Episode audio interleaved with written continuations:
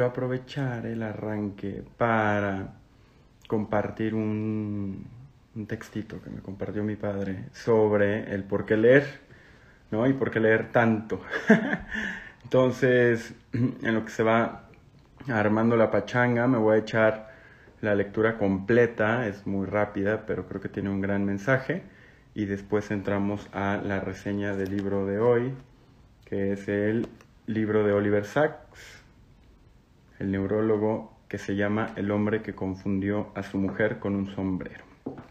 Pero bueno, antes les voy a leer esto verbatim y espero les resulte tan inspirador o profundo o útil como me resultó a mí esta mañana que me lo compartió mi papá. Y dice, he leído muchos libros, pero me he olvidado de la mayoría. Pero entonces, ¿cuál es el propósito de la lectura? Esa fue la pregunta que un alumno le hizo una vez a su maestro el maestro no respondió en ese momento. Sin embargo, después de unos días, mientras él y el joven alumno estaban sentados cerca de un río, dijo que tenía sed y le pidió al niño que le trajera un poco de agua con un colador viejo y sucio que se encontraba en el suelo. El alumno se sobresaltó porque sabía que era un pedido sin lógica. Sin embargo, no pudo contradecir a su maestro y habiendo, tomado el sedazo, comenzó a realizar esta absurda tarea. Cada vez que sumergía el colador en el río para traer un poco de agua para llevar a su maestro, ni siquiera podía dar un paso hacia él, ya que no quedaba ni una gota en el colador. Lo intentó y lo intentó decenas de veces, pero por mucho que trató de correr más rápido desde la orilla hasta su maestro, el agua siguió pasando por todos los agujeros del tamiz y se perdió en el camino. Agotado, se sentó junto al maestro y dijo No puedo conseguir agua con ese colador. Perdóname, maestro, es imposible y he fallado con mi tarea. No, respondió el anciano sonriendo. No has fallado. Mira el colador. Ahora brilla, está limpio, está como nuevo. El agua que se filtra por sus agujeros le ha limpiado. Cuando lees libros, prosiguió el viejo maestro, eres como un colador y ellos son como el agua del río. No importa si no puedes guardar en tu memoria todo el agua que dejan fluir en ti, porque los libros, sin embargo, con sus ideas, emociones, sentimientos, conocimientos, la verdad que encontrarás entre sus páginas limpiarán tu mente y tu espíritu y te convertirán en una mejor persona y más renovada. Ese es el propósito de la lectura. Entonces, nada.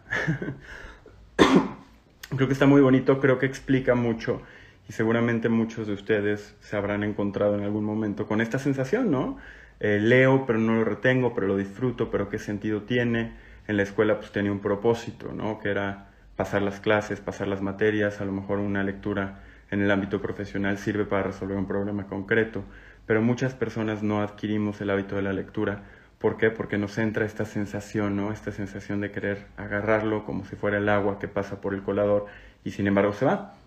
Y no es la obligación del libro el mantenerse en nuestra memoria, ni mucho menos es nuestra obligación mantener las memorias de aquello que en su momento aprendimos o dilucidamos o conocimos por medio de la lectura. Es únicamente el proceso de transformación que queda en nosotros el que hace que la lectura sea un hábito eh, pues valioso, ¿no? Entonces, y créanme, a mí se me olvida mucho de lo que leo.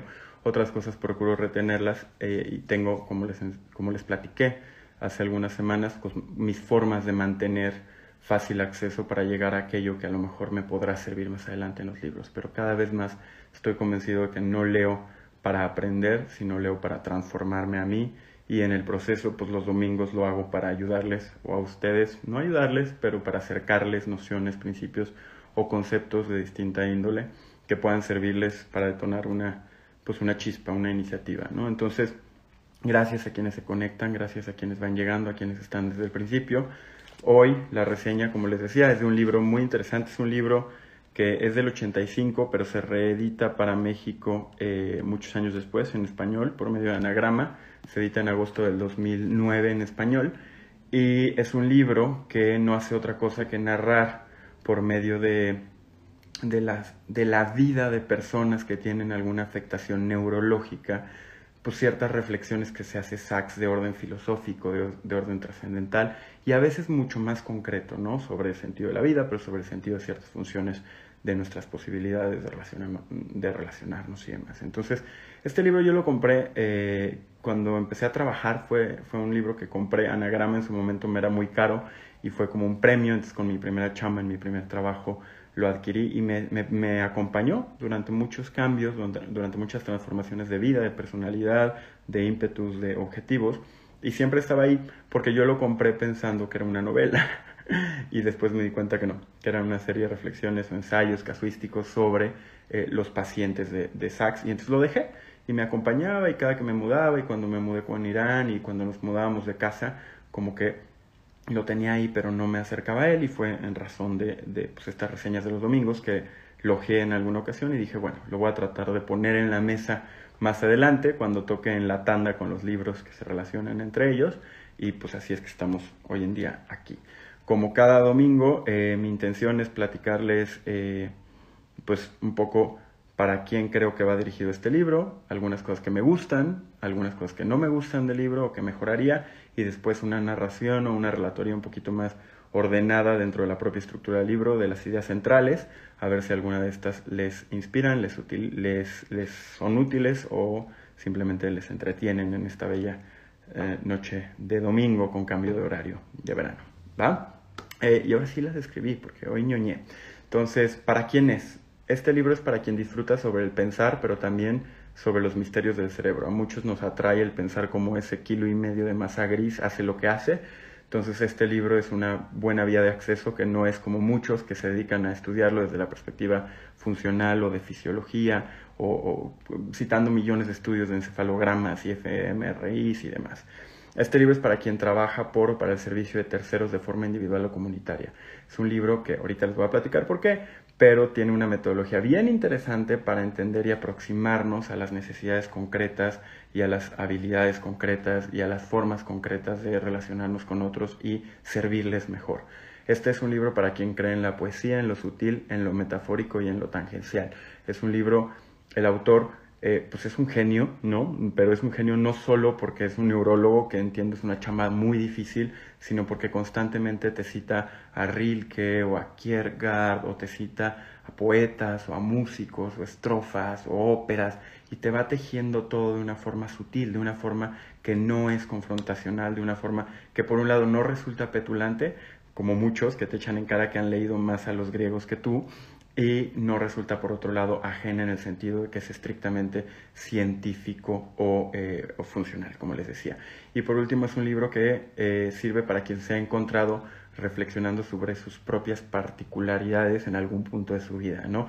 Cualquiera que en algún momento de su vida haya dicho, estoy loco, algo está mal conmigo, esto me hace muy raro, esto no es igual que los demás, cualquier persona que sí se haya dado al tiempo de tratar de entender qué es su identidad más allá de lo más evidente, como puede ser el género, formación eh, o desarrollo profesional. Quien quiere entender quién es, es un libro que por contraste le va a dar muy bonitas herramientas para, para ir a más profundidad de entender que la identidad es un proceso, por un lado, dinámico, pero por otro lado, que requiere de reflexión y de contraste. ¿no?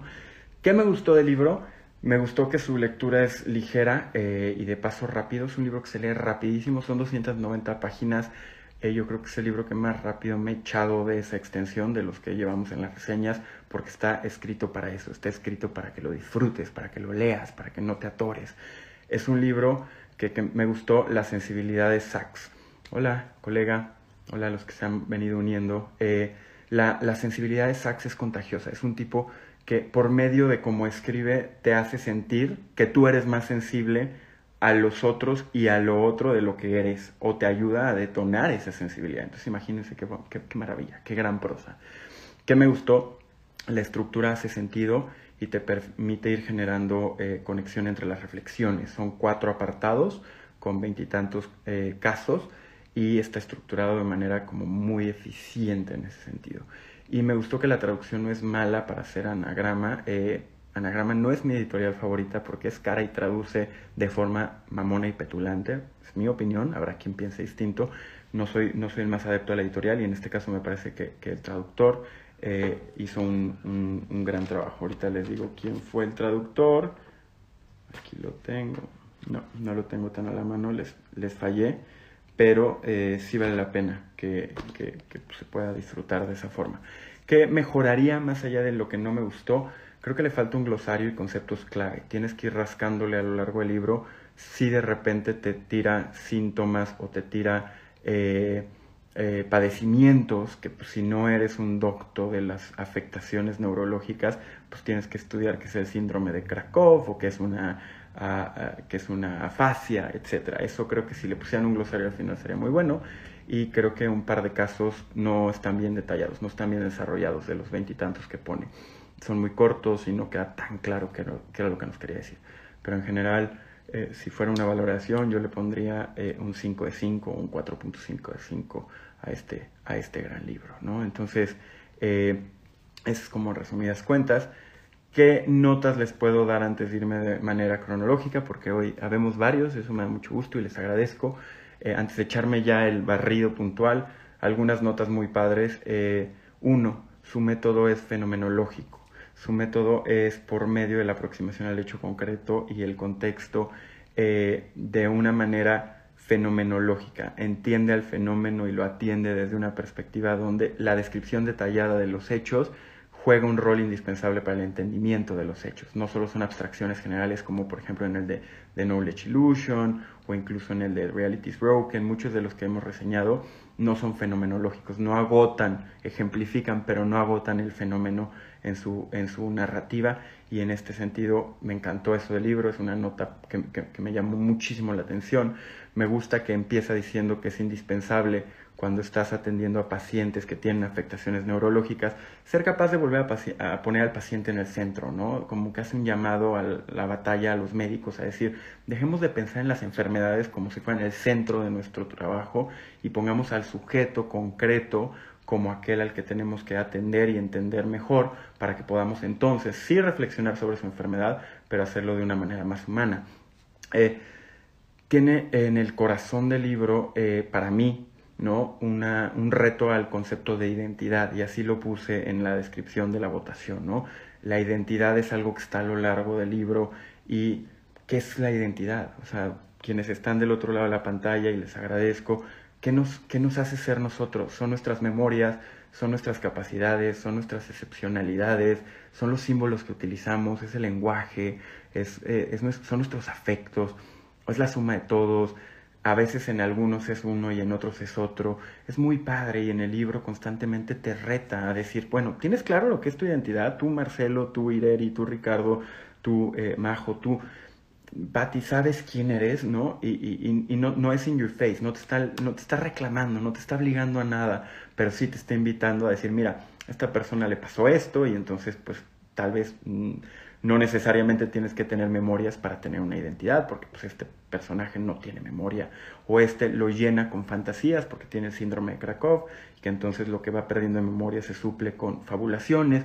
Entonces, es, es, es, en ese sentido lo que más me llamó la atención del libro, y también eh, que lo acompaña es cómo descubrimos el mundo y cómo, cómo ese descubrir el mundo construye al yo. Hay quien lo descubre por medio de su corporalidad, la parte más erótica, hay quien lo descubre por medio de las lecturas, de la inteligencia, de la razón, hay quien lo descubre por medio del amor y el afecto y sus seres queridos, hay quien lo descubre por medio de procesos de realización, hay quien descubre el mundo por medio de accidentes, hay quien lo descubre por medio de la naturaleza, hay quien lo descubre por medio de las creaciones humanas, ¿no? Todos esos temas, imagínense lo bonito, eh, redondean eh, las reflexiones que hace Sachs en su libro de El hombre que confundió a su mujer con un sombrero, que no es una novela, no vayan a caer en la misma confusión que yo, eh, pues aglutinan las reflexiones del autor, ¿no? Y ahora sí, un poquito de qué se trata, ¿no? De qué se trata de manera puntual. Son cuatro secciones. La primera sección habla de pérdidas, pérdidas concretas de habilidades, déficits, habla de cómo en su época, este libro se escribe en el 85, eh, la neurología principalmente buscaba déficits, qué falla, qué falta, le falta un pedazo del cerebro, le falta una conexión entre dos áreas del cerebro, le faltan químicos al cerebro, todo el tiempo se estudiaba por medio de los déficits. Y entonces la primera sección del libro es los déficits. Y cuenta varias historias. La primera es la del hombre que confundió a la mujer con un sombrero y es una persona que por medio de una afectación neurológica no podía ver concreto, todo eran abstracciones, todo eran sumas de pedazos, entonces no podía verme a mí Marcelo, veía eh, una cara que tenía un pedazo de tela encima, que tenía dos colores, que probablemente fuera una gorra, y en la parte de atrás veía líneas horizontales y verticales, que probablemente fueran libros, y entonces se relacionaba con el mundo a través de cosas que no tenían una realidad concreta este es el libro, eh, eh, abre el libro porque es el caso más raro, es el, eh, es el caso de todos los que vienen ahí que no tienen ni idea de por dónde abordarlo. Imagínense a alguien que cuando va por la calle no ve coches, sino ve objetos de metal pesados que se mueven a gran velocidad, pero no es capaz ni de conceptualizar ni de entender que enfrente tiene un automóvil. Entonces, pues tiene una gran pérdida. Si no somos capaces de atender a la realidad de manera concreta, de agarrar las cosas a las personas y decir, tú eres mi madre, te abrazo, tú eres mi esposa, te beso, tú eres mi amigo, ¿no? No puedes porque nunca, nunca puedes reconectar. El caso del señor, que el hombre que confundió a su mujer con un sombrero, no hay muchos. Eh, pero bueno, narra porque después de cada capítulo te hace un postdata donde platica cómo de lo que escribió en ese momento en el libro, después le escribieron neurólogos de otras partes del mundo para platicarles que ellos también lo tuvieron. Narra que han habido un par de casos adicionales, pero no se conoce mucho de esto. Después habla del marinero perdido, que aparte es un caso bien interesante porque es un, chavo que eh, pues no tiene memorias después de la Segunda Guerra Mundial. Es un, es un eh, soldado que después de la guerra regresa a Estados Unidos, no sé si es Estados Unidos, eso tal vez lo estoy inventando, pero regresa a su país y eh, se tira al alcoholismo. Y el alcoholismo le genera una afectación que genera un, algo muy parecido al síndrome de Korsakov, que es básicamente la amnesia, la amnesia a partir de un momento hacia adelante. Lo cual es muy raro, porque la amnesia normalmente la entendemos como que perdimos memoria hacia atrás. En este caso el marinero perdió la memoria de un momento en el tiempo hacia adelante, salvo su hermano. Su hermano es lo único que lo conecta en el presente con quien él es y hubo sido a lo largo de su vida. Entonces habla de, de, una manera como muy interesante del caso y eh, pues cita como en algún momento esta persona dice no tengo ningún recuerdo del presente y me encantó la noción, ¿no? Habemos quienes vivimos de manera tan acelerada que muchas veces no somos capaces de construir recuerdos del presente, no estamos conceptualizando, no estamos agarrando a la realidad en ese momento específico y otra vez te pone a pensar, ok, yo estoy viviendo hacia adelante, hacia atrás o ahorita. En el caso de él, no puede más que vivir en el pasado, ¿no? Entonces, esa persona es la misma si ya no puede construir nuevas memorias y lo deja abierto. Y me van a ver dejar muchas preguntas abiertas porque es el sentido del libro. Después habla de uno que a mí me, me marcó, que es La Dama Desencarnada. Y es una, una chava que era muy atlética y en algún punto tuvo una infección que le generó una afectación en la parte de la, lo voy a leer, propriocepción, que es uno de los tres sistemas sobre los cuales controlamos el cuerpo. Resulta que controlamos el cuerpo con la mirada, al vernos, hacer las cosas, con el sistema laberíntico, que es el que está, donde está el equilibrio, que es el que se ve afectado con el mal de Manier, y con la proprio, propriocepción, que es eh, la conexión que tienen los nervios a una parte de la espalda baja de la médula espinal, que nos permite entender que nuestro cuerpo es nuestro. Entonces habla de esta chava que perdió eh, la posibilidad de entender su propio cuerpo y la única manera que tenía de mover su cuerpo era viéndolo, porque el cuerpo es muy listo y el cerebro cuando le falta una cosa la suple con otra. Entonces ella desarrolló la habilidad de mover el cuerpo cuando lo veía, pero no lo podía controlar a gusto como nosotros, quedamos por sentado las manos. Eh, ella no, ella si no estaba viendo sus manos o sus pies no los podía controlar, porque era la única manera que el cerebro había encontrado la forma de recuperar ciertas funcionalidades. Esta chava a lo largo de su vida logró cada vez ser un poco más efectiva en su manejo de su propia corporalidad, pero siempre le generó esta sensación de sigo siendo yo si mi cuerpo no se siente propio y otra vez es un llamado que hace Sachs a que reeroticemos nuestra relación con el cuerpo. No hemos por sentado la capacidad que tenemos de movernos, pero no solo en la lógica de, ah, no estás paralítico, no, en la lógica de, ¿te has dado cuenta de la magia que es que puedas cocinar, que puedas crear con las manos? ¿no? Entonces, ese es otro de los, de los grandes planteamientos que hace en la primera sección, en la de pérdidas.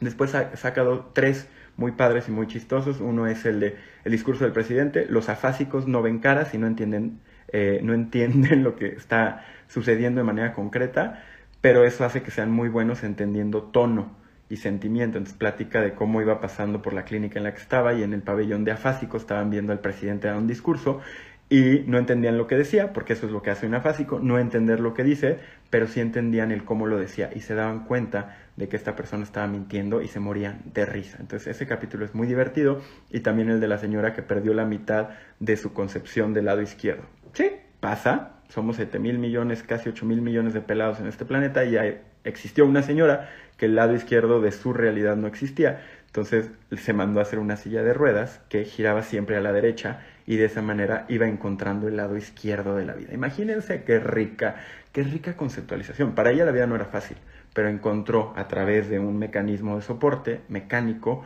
la manera de sobresanar aquello que le faltaba ahí. Bueno, sin ser demasiado cursi o Mariano el comunicador o Toño Esquinca, pues qué padre que seamos como seres humanos capaces de ir como resolviendo estas, estos retos. Y después habla de un señor con Parkinson que andaba chueco. el Parkinson lo había obligado a mover el cuerpo con una inclinación de casi 20 grados, es decir, casi se estaba cayendo todo el tiempo, pero él no se daba cuenta.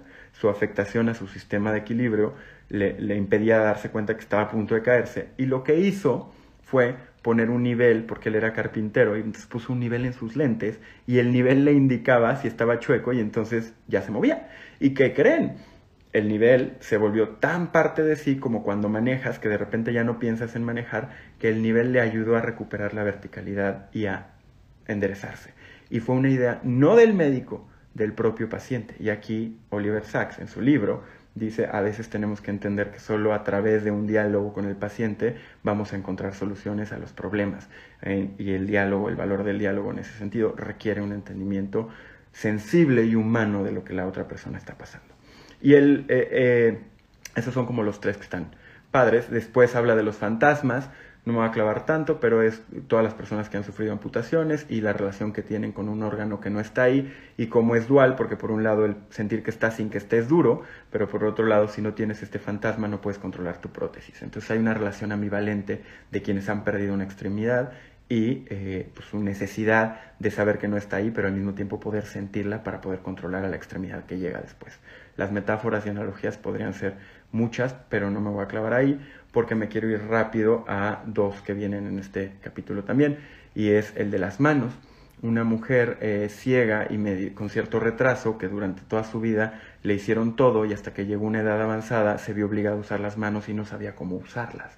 Y platican cómo cuando llega a la clínica decidieron que le iban a incentivar, que le iban a tratar de generar el impulso de usar las manos que ella describía como masas amorfas que no sirven para nada.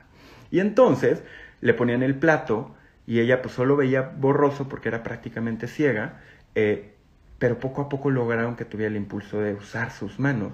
Y en ella, imagínense una mujer de edad avanzada, veían esta emoción que sienten los niños, y hoy en la mañana estuvimos con una amiga muy querida y nos platicaba como su hijo, que está en este proceso de entender cómo, cómo sus manos sirven y controlan y tocan y palpan y ejecutan una función respecto a la realidad, pues esta señora la vivió en una edad avanzada, lo cual fue como muy iluminador y al punto en el que la compara mucho con Helen Keller y el momento en el que es capaz ella de entender el agua y la agüidad de las cosas y a partir de ahí entender que esa realidad es asequible para ella, ¿no? Entonces, todo esto es la parte de pérdidas y a mí me parece que es como, como pues muy bonita, me estoy yendo medio rápido porque pues, ya va un ratito, pero eh, hay un par de ejemplos más que pone en el, en el apartado de pérdidas y después se va a la parte de excesos y dice tenemos que empezar a entender los excesos no solo como la pérdida de algo que refleja un comportamiento atípico en el caso de los que tienen una enfermedad neurológica, sino los excesos muchas veces son parte de quién somos. Y yo, que era propenso a la fiesta, eh, por mucho tiempo mi identidad estaba basada también en mis propios excesos, no en mi inteligencia, no en mi memoria, no en mi eh, desarrollo profesional. Yo era una persona que mi forma de excederme en muchos ámbitos de la vida determinaba mucho de lo que yo era. Y entonces él pone casos un poquito más extremos que alguien que solo es propenso a la fiesta y habla de Rey, de rey el de los tics. El Rey tenía el mal de Tourette. El mal de Tourette eh, sale mucho en la tele y es este mal donde dices groserías de la nada y tienes muchos tics y no tienes control tanto a nivel verbal como mecánico del cuerpo cada cierto tiempo. Hay casos más graves y menos graves. Rey había encontrado en su, en su propio tic, en su propio mal de, de Tourette, eh, pues una forma de hacer una vida y era que se volvió baterista de jazz. Entonces, pues como era lleno de tics, pero al mismo tiempo tenía una sensibilidad musical, era un gran baterista. Entonces, a la hora que van y lo curan, le dan medicina y le bajan los tics, pierde la magia en la batería. Al punto en el que llega y le dice al doctor, doctor, ¿habrá una manera en la que no deje de ser yo ese baterista por el que la gente me conoce? Y acuerdan que solo se va a tomar la medicina que le contiene los tics de lunes a viernes para que encuentre un trabajo adicional que le permita subsistir, pero los fines de semana no se toma su medicina. Entonces, pues él es y se conforma a partir de sus propios excesos. Otra vez, la identidad por detrás, ¿no? Después habla de la enfermedad de Cupido. Una mujer de 96 años que eh, pues, le subió la libido.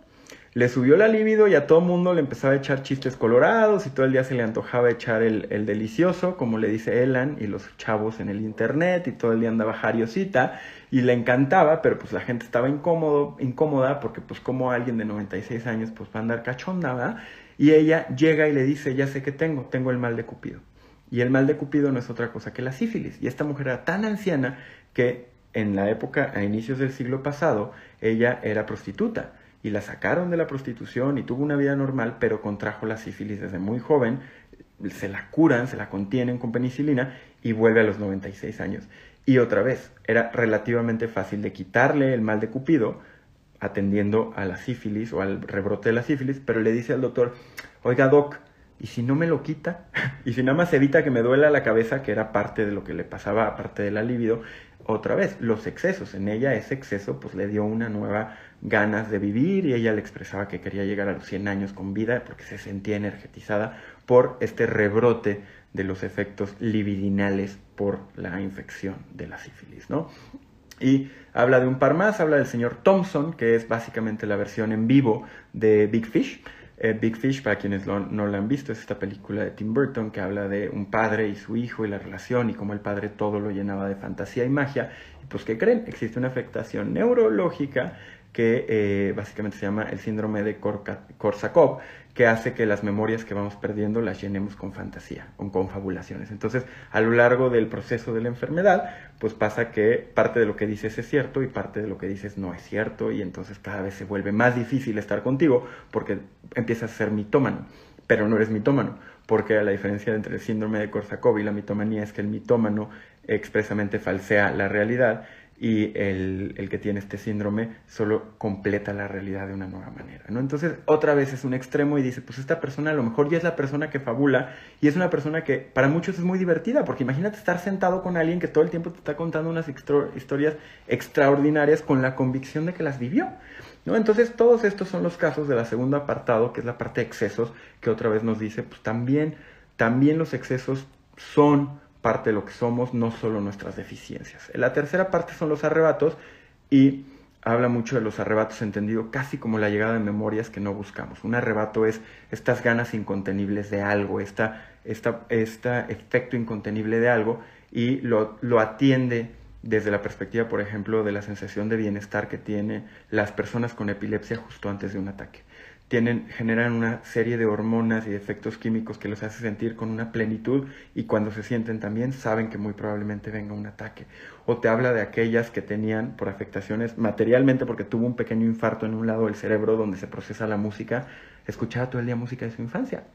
Entonces la hacía muy feliz porque era un arrebato, pero al mismo tiempo pues luego no podía escuchar al que estaba enfrente porque estaba escuchando como si estuviera en un radio en la esquina del cuarto la música de la infancia, ¿no? Entonces estos arrebatos, estos momentos donde hay memorias que no se pueden ir, estos momentos donde estamos enojados y no se nos quita el coraje, estos momentos donde no dejamos de pensar y pensar en algo, o llega una memoria y nos hace sentir o felices o nostálgicos o melancólicos, todos esos arrebatos también desde los ejemplos que pone Sachs en el libro son, eh, pues son muy importantes estudiarlos. En el caso del libro, pues son a un extremo porque hay algún daño neurológico, pero también nos sirven para, para decir qué tanto esos arrebatos son parte de lo que el ser humano es desde la perspectiva de su propio cerebro y su relación con, con su ser, con su yo. ¿no? Eh, habla de una, una monja que acabó siendo santificada porque tuvo alucinaciones y esas alucinaciones decidió convertirlas en señales divinas, pero hoy en día se sabe que fue un tema banal fisiológico de un daño que tuvo en uno de sus lóbulos parietales, pero para ella era Dios y entonces acabó teniendo una vida absolutamente eh, pía, una vida eh, muy, muy apegada a la fe y de mucho trabajo social, por lo que ella pensaba que era Dios y no era más que el cerebro. Y entonces dice, ¿fue Dios o fue el cerebro? ¿O qué fue? ¿O fue ella y su relación? Si tuvieras una alucinación, pensarías que es una señal divina, irías al doctor o simplemente tratarías de darle otro sentido, ¿no?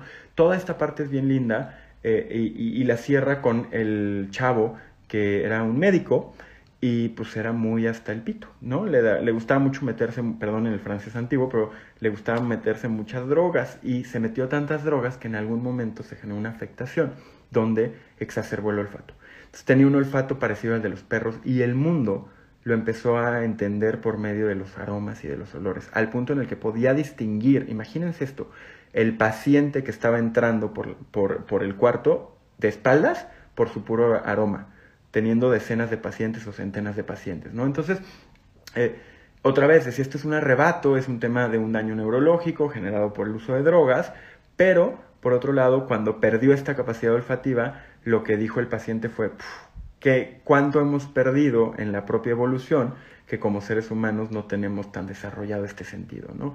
Y ahí habla de dos principios, en el, capítulo se llama el perro, el perro bajo la piel, de, eh, que desde la perspectiva evolutiva son la parte protopática y la parte epicrítica. La parte protopática es nuestra relación directa sentimental con lo que hay afuera y la parte epicrítica es nuestra relación por medio de lo elaborado, lo conceptualizado y lo categorizado.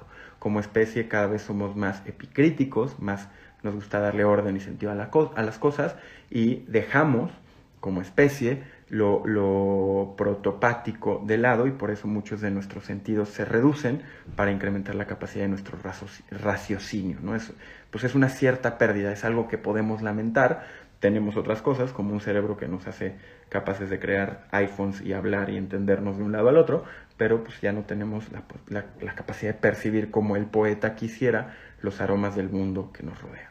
Y ya llegando hacia el cierre, equipo, te habla del mundo de los simples, que no es otra cosa que el mundo de, eh, o el análisis de la vida de personas con cierto retraso mental de distinto tipo, desde el espectro autista hasta otros retrasos o parálisis mucho más concretas, y te habla de cuatro casos. Te habla del caso de Rebeca, que era eh, absolutamente retrasada, tenía un retraso, tenía, no sé si es el término correcto, en términos de, lenguaje más inclusivo, pero así lo expresa en el libro, es un libro editado hace muchos años, y dice que esta mujer para todos era una tonta que no podía ni atarse las agujetas, pero ella tenía una capacidad de entender el mundo por medio de lo metafórico y lo simbólico.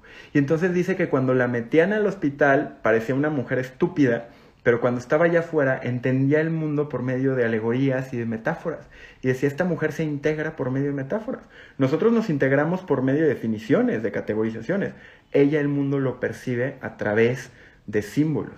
Y eso no la hace ni más lista ni menos lista, pero sí la hace una mujer tan completa como tú, como yo podemos ser en los términos de nuestra propia realización. Entonces, pues me parece que es una gran reivindicación que hace el autor en una época en la que ni siquiera se consideraba necesario ser mucho más justos con personas que, tenían, pues, que tienen este tipo de, afectaciones de salud mental.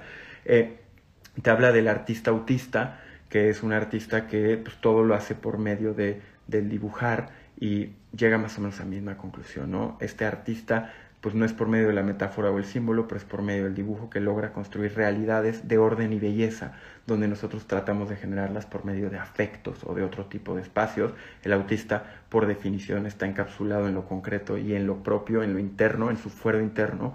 Le cuesta al autista mucho trabajo conectar con otros, pero no por eso se deja de realizar. Los demás nos realizamos a través de la interacción con otros, y está bien pero no es la única forma de hacerlo y nos lleva a los últimos dos casos que analiza.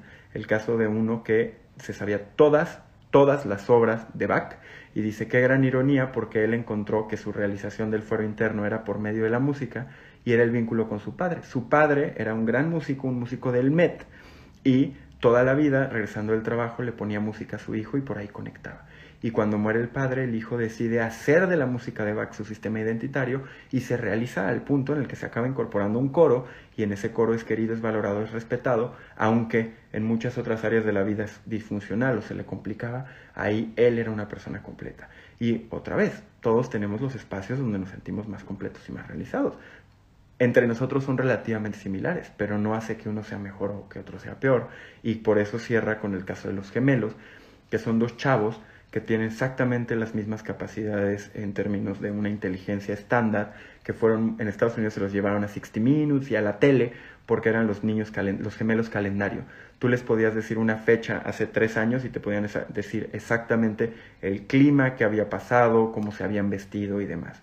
En su mente había como unas tablas matemáticas ordenadas de manera calendarizada que les podía, ellos muy fácilmente podían hacer cálculos del tiempo hacia adelante. Te podían decir el 10 de junio del 2037 qué día de la semana iba a ser, ellos te lo podían decir, te podían decir en, en qué día iba a caer la Pascua o la Navidad en 300 años y te podían decir qué estaban haciendo exactamente hace 295 días, no en la mañana, pero durante el día, ¿no? Entonces, y otra vez se da cuenta que en realidad ellos tenían la capacidad, y esto es donde la marrana tuerce el rabo, para cerrar fuerte la reseña de hoy, y gracias a los que siguen, lo que tenían era una relación con el mundo a partir de los números primos.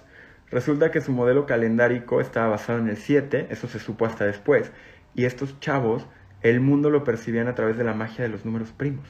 Los números primos para muchos son un espacio a un mundo distinto matemáticamente son de los fenómenos más complejos, más estudiados. Seguimos sin entender por qué los números primos son como son, existen, llegan a tener la amplitud y sobre todo la capacidad de explicación o de proyección o de creación que tienen. Yo no soy matemático, no me voy a meter en eso, pero resulta que estos chavos el mundo lo veían en primos. Entonces, por eso había ciertas cosas que podían, mucho más fácil que tú o que yo, que podían calcular eh, porque su manera de relacionarse con el mundo era por medio de este subconjunto de números dentro de los números reales.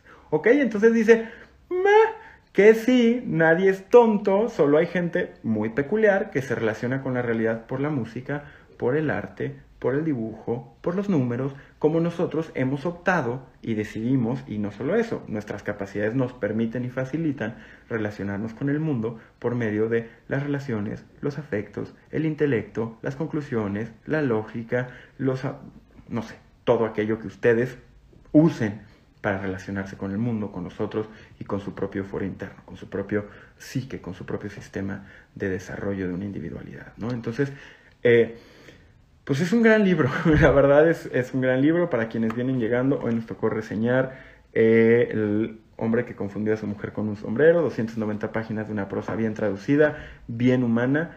Eh, Oliver Sacks no deja agenda, yo dejo agenda con estas preguntas abiertas. Él medio en la narrativa trata de ir amarrando ciertas conclusiones, que yo evidentemente como mi rol aquí es reseñar, no resumir, pues lo dejo abierto por si se les antoja. Y buena noticia, ya lo googleé, está disponible en muchas de sus librerías de confianza. Entonces, si se les antoja, pues aviéntense. Un par de amigos, Jordi Castell y, otros amigos que ya lo leyeron, en cuanto vieron que fue el libro que ganó esta semana, me mandaron un mensaje, me dijeron librazo, y pues no mentían.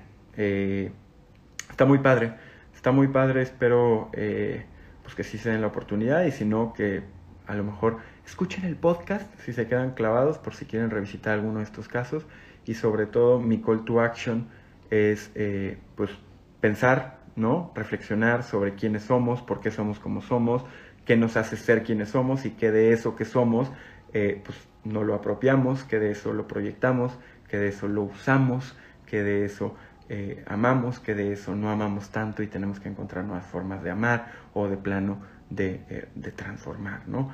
La identidad me parece uno de los temas pendientes en un mundo acelerado y convulso y pues yo lo pienso constantemente, soy un tipo que cada año dos años cambia de, de aficiones, de vocaciones, de, planes y, y, me encanta y el libro a mí sobre todo me dio una cierta paz de decir pues, se vale, ¿no? Se vale estar mutando y al mismo tiempo se vale buscar encontrar ese hilo conductor que te hace ser quien eres en esta vida.